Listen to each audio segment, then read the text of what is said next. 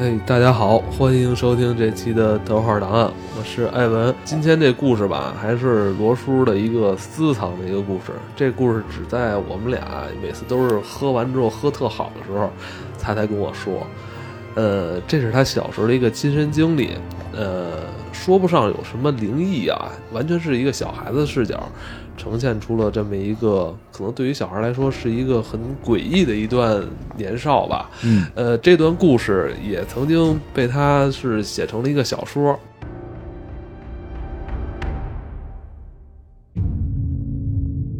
你能想起多少聊多少吧？好嘞，相信很多小伙伴有的时候会有那种同学聚会嘛，就是中学，然后小学，甚至幼儿园。那聚会的话题一般都是就是你结婚了没有，孩子多大？但是我的这个同学聚会的话题永远绕不开一个叫丹丹的姑娘，就是大家每年聚会都问一句，说这人是死了还是怎么样？就是她从我的这个童年回忆里面消失了，因为我每次想起她都能记得，她穿一个红格子的小裙子，特别漂亮的小姑娘。那时候我其实幼儿园啊，就是她应该比你大哈，呃，大一岁吧，大一岁就是大姐姐了啊，真是大姐姐，对，而且女孩本身就。成熟的早一些，就是因为我的小时候童年是在 我长大的，后勤部的部队家属大院嗯，也算是部队大院部队大院，虽然它是以前的，就是应该是清朝的那个王府，王府对，被部队征用了。那那之前就是收听过《桃花玩家》的听众可能知道，我们那个大院就是烧屎什么之类的事情。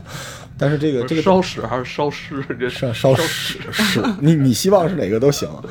所以那个年代，就是我们在幼儿园的小朋友基本都是街坊，所以大家关系比较紧密嘛。就是比如说我下了学，然后我父母在部队没没没完事儿呢，我可能去你们家吃个晚饭等等的。嗯，大家关系都非常好。就是靠着这个大院的呃，应该是南墙，那个墙非常高。一般的墙我不知道是大概两米三米，我们清王府的那个墙差不多有七八米那么高，然后墙上就是堆着差不多同样七八米高的大煤堆。就部队大院一般都会有很多大煤堆，但是那个煤堆我从小就是上幼儿园的时候就被我们幼儿园看门的一个大爷，就是禁止我们上那个煤堆玩。那小孩好像都特别喜欢挖东西，喜欢刨坑什么的，不让探险嘛，不让我们去。呃，那个那个幼儿园的看门大爷长得也特别畸形，对，就是很奇怪，就是卡西莫多，卡西莫多，就是他脸上有个那个东西嘛，就是特别恐怖，是那种长那种油是吧？是个油，对，油上还有油。就是符合小时候所有，因为我们都不敢正面看的，而且据说这个人当年是立过功的一个退役的军人，是因为出了某些事情，然后变成这样了。那个人特别严肃啊，就是我们每次进幼儿园都特别害怕的。结果呢，就是那天呢，我说的这个红裙子的这个小小小姐姐，就是下了学之后，她就就是跑到那个煤堆上玩，因为我们一般大家拿那个煤堆说里边可能有财宝，不然为什么不让我们上去？所以谁勇敢谁就上去刨坑。结果那天这个。这个丹丹小姐姐就上去刨坑了，然后结果就被这个，这个这个平时啊就是走路蹒跚的这个看门的大爷健步如飞，三步并作两步冲到煤堆上，拎着他脖子给他扔下来了，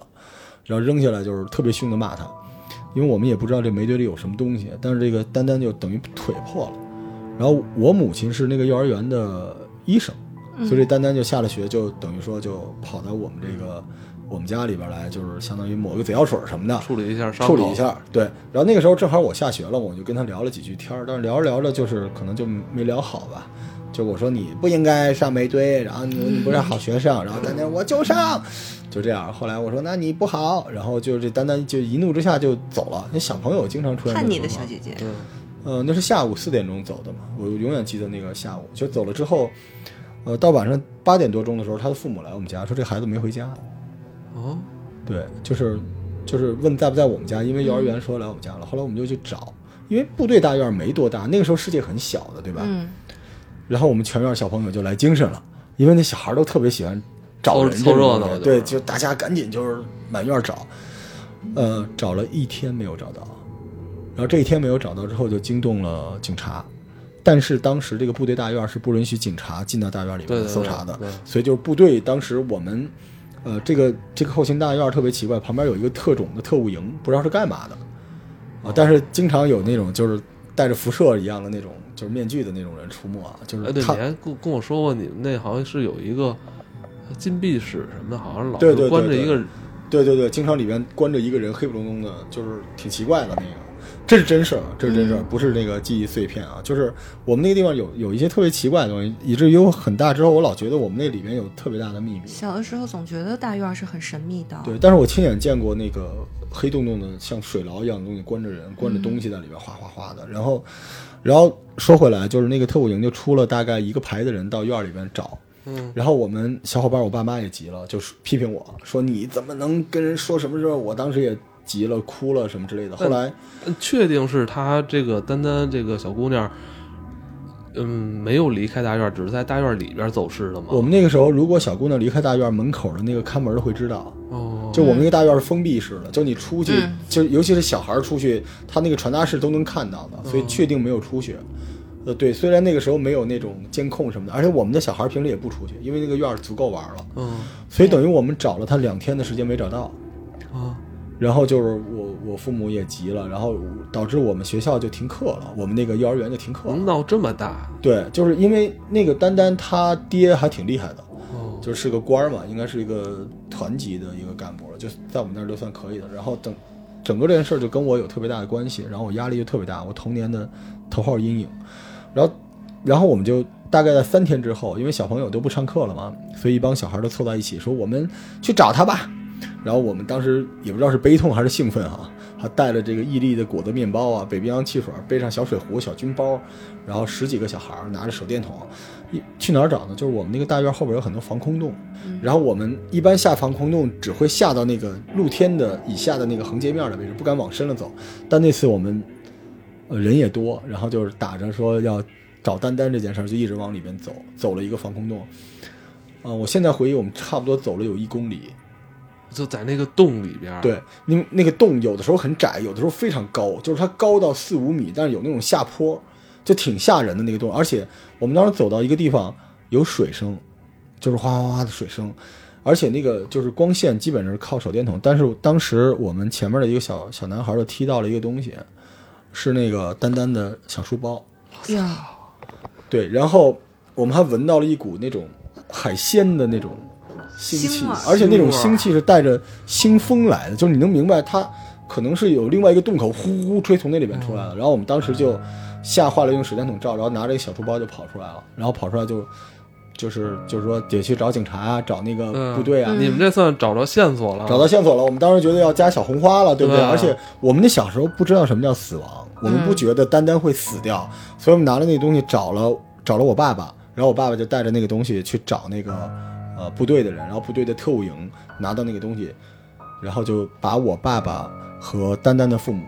叫到部队里边去聊了一天的时间，不知道聊了什么。出来之后，我问我爸说：“我们去找丹丹吧。”我爸说：“以后再也不许说这件事情。”哦，对然后我们学校继续停课了两天的时间，对，而且那之后在那个煤堆前面加了一个大概一米两米高的铁皮的护栏，就我们再也没法上那个煤堆，而且那个防空洞等于你说你们下那个洞是离那个煤堆很近的，很远，是在后院儿。但是但是把前院的煤堆给框上了，而且把后院的防空洞给我们封上了。啊，等于他之前就是你们一直试图想爬这个煤堆，那个大人不让你们爬，是因为怕你们越过那个煤堆进入那个洞，是吗？嗯，他们是不想让我们在煤堆里面挖什么东西。哦，对，而而那个那个洞和煤堆其实相隔几百米，而且隔着几个院子呢。但是那个洞也被封上了，然后我们就被告知停课之后不许再爬煤堆，不许说丹丹的事情，然后不许去后院防空。所以我觉得大人应该知道一些东西。所以谁也不知道丹丹去哪儿了。而且我我这件事我就就是就是给我造成了特别大的那个心理阴影，因为我觉得跟我是有关系的。嗯，所以我有时候做噩梦都能想起那个那个红格裙子和那个小书包。我说你是你梦小魇了，你小时候嘴这么毒啊，从小嘴就毒。所以其实这件事情就是你可以想象一下，就是那个长得特别丑陋，但突然健步如飞，因为我们原来觉得他就需要，他需要盘走走路很蹒跚的就是，我们老师说小朋友你去扶一下那个爷爷不容易，结果突然我们眼睁睁看着他三步并作两步爬到一个七米高的煤堆，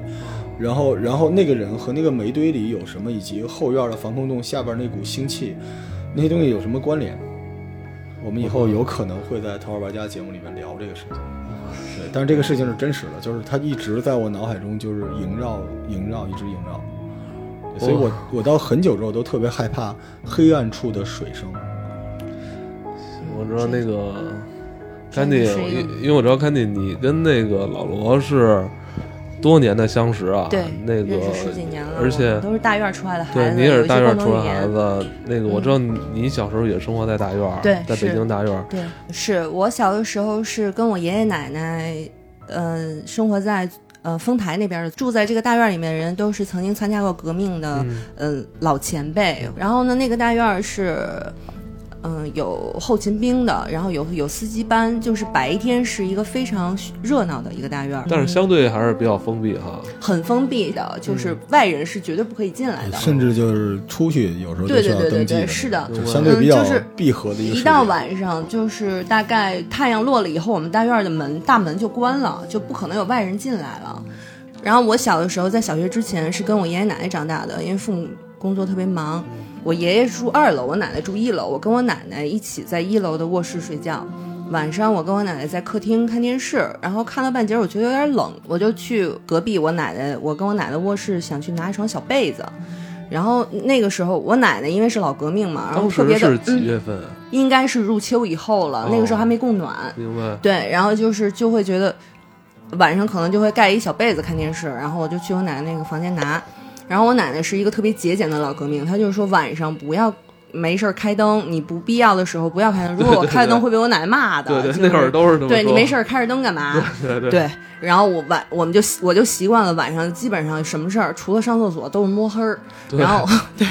然后我就我就进房间，一进房间，因为那个楼是比较早期建造的，然后是挑挑高非常高，然后那个房间的窗户也非常的大，啊，嗯，就是几乎可以容纳一个成年人站立的那么一个、那么一个高度的窗户。我我一进门儿一抬眼儿，我看窗户上站了一人影儿。窗户外边，窗户里边，我我当时，我现在想，我不敢确定，我就看见窗，因为它外面是我奶奶家那个那个楼，它是有个小院儿的，外面是种了一些月季花儿啊，就我奶奶平时栽栽种的花花草草，在外面还有一个铁栏杆儿，在外面就是公公道，就是大院儿的路，然后还有一些杨树啊什么的，就会影影绰绰的，路灯会穿过这些树影投射进来，就是屋子里面会有一些斑驳的光。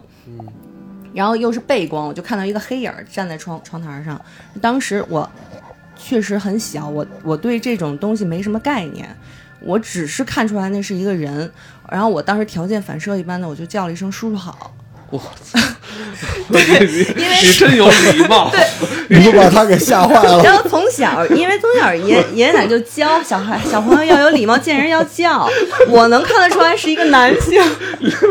然后我当时真的我就叫出声儿了，就是。嗯就是一条件反射般的，我说叔叔好，喊完了之后，我还是不知道是什么情况，但是我本能的就汗毛就竖起来了，哦我就觉得有一种很深的恐惧就从心底冒了出来，我不知道那是因为什么，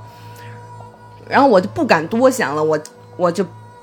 眼一闭，我进去冲着拿了一个不知道什么就跑回客厅了，然后我到了客厅，我奶奶还在那儿看电视呢，我心里还是扑腾扑腾的，我我不敢告诉我奶奶，因为我奶奶是一个那种特别百无禁忌的老太太，就是她她什么事情都见过，她哦跟着我爷爷走南闯北干革命什么的，嗯。然后后来这个事儿就一直就在我心里，但是我也不知道那个人是个人还是个什么，因为你想外人是不可能进来的，正常人谁会晚上站在窗台上啊？他是站在窗台上，他是站着还是半蹲着，我也记得不是特别确切，但是我非常确定的是一个人影儿，要不然我不会脱口而出“叔叔好你们家当时窗户应该是关着还是开着”，的？一定是关着的，一定是关着的因为当时已经是入秋天了嘛，晚上是冷的，不会开窗户。我就后面有的电视，我就看不下去了，一直到我奶奶说困了想睡觉，我才敢跟在我奶奶屁股后边进屋。啊，进的就是你啊，对对对，我们晚上睡觉那个屋，我进去拿被子也是那个屋，我跟着我奶奶屁股后，当然那个时候就已经什么都没有，是是一切正常的。但是你当时几岁啊？我那个时候上小学之前很小，哦，对，大概四五岁的样子。那个时候我上幼儿园，幼儿园是全托，应应该还是个周末。哦对，因为我只有周末才回到我奶奶家。有一种说法啊，之前我一朋友，他也是在外边租房，然后他们家有一天就是遭入室抢劫了，夜里边有一说法，如果这个贼好像是没拿着东西的话，他会把你们家的菜刀放在他最后离开的这个窗台上，作为记号是吗？他好像就那我来过，对他好像是那意思，好像这是他们，好像这个他们人这个职业里边的一个规矩行行规，哎好像我没拿着东西，但是我嗯告诉你，我来过了，给你亮点家伙，他不高兴，好像那意思。你们家也注意点，明白，就是但老罗知道，像我们这种大院儿，它的守卫是非常森严的，嗯外人是肯定进不来，嗯，就不要么是院儿里的人，那院人谁这么闲呀？啊是对啊，要么就不知道了，不得可知了。是的，对说完这老王把帽子摘了，一定让你看是像不像这个人，是吧？那个人比你瘦，比你矮，嗯，哎，还有吗？嗯，然后就是我，我为什么看见我奶奶，我心里就踏实了？因为哦我奶奶是一个老革命，她嗯她去世的时候一百整，她是一个嗯活了一个世纪的一个、嗯一个一个老太太。就是我觉得她这一辈子一定会，一定是经历过很多我们常人无法解释的东西。我小的时候曾经听我奶奶讲过，就是她还没解放的时候，她跟我爷爷在延安住过窑洞。嗯嗯，包括我大姑都是在窑洞出生的，她在那个延安生活了很长一段时间，然后，嗯他们当时住的当地的就是，嗯、民居吧，像是就是当地的老百姓会把房子让出来给解放军住，对对对，对然后晚上他他刚住进去的那段时间，他每天晚上做梦就会梦见一个梳着又长又粗的大麻花辫的姑娘从窑洞顶上倒吊着下来，倒吊着跟我奶奶说话，说你睡了我的床。蜘蛛侠我我奶奶一点都不害怕，就是每天晚上都这样，她就觉得很烦。我奶奶就说还让不让睡觉了？然后后来我奶奶想了一法子，那也不能天天不不不让人睡啊，他就找了一把剪刀，而且开了刃儿，放在枕头底下，然后那大姑娘就再也没来过。后来我就问我奶奶你怕吗？我奶奶说我根本就不怕，我们干革命的有什么怕的我？觉得真是，对真牛逼，真的，那个白天都枪林弹雨的，对真的这事这点事儿对他们来说都不是事儿。我觉得就是我奶奶身上，可能要是我奶奶现在还活着的话，在她身上能搜出来一箩筐，就是这这种事情，因为走南闯北经历的太多了。所以我觉得我奶奶是一个就是身上充满能量的一个一个人。虽然我奶奶是一个身高可能还不到一米五，然后又裹脚的那么一个老太太，但是在我奶奶身边，我就会觉得莫名的安心。所以那件事儿出了之后，我还敢在那个房间待着，那就是因为我奶奶在我在我身边，我就会觉得嗯、踏实了。了解之后就不再恐惧，嗯只要没有恐惧，就会建立一个平等沟通的东西。像我们现在在很多事情也能看得稍微淡一点，但是，呃，像奶奶那个级别的人，就那个岁数的人，他可能经历了战争岁月，见识过死人，见识过很多就是天灾人祸的。他想明白了这些之后，他的那个气场就特别的平静平稳。嗯对你说，你说这个，我还想起了一个小的时候的事情啊，就、啊就是也是类似这样的，就是我小的时候我在 住嘛，我经常就是我住的那个地方左边是一个窗户，那个部队的窗户你知道它是那种大高窗户，对就是然后那个时候呢，因为我们都是平房，为了不让别人窥得你家里发生的事情呢，在这个窗户分一半儿，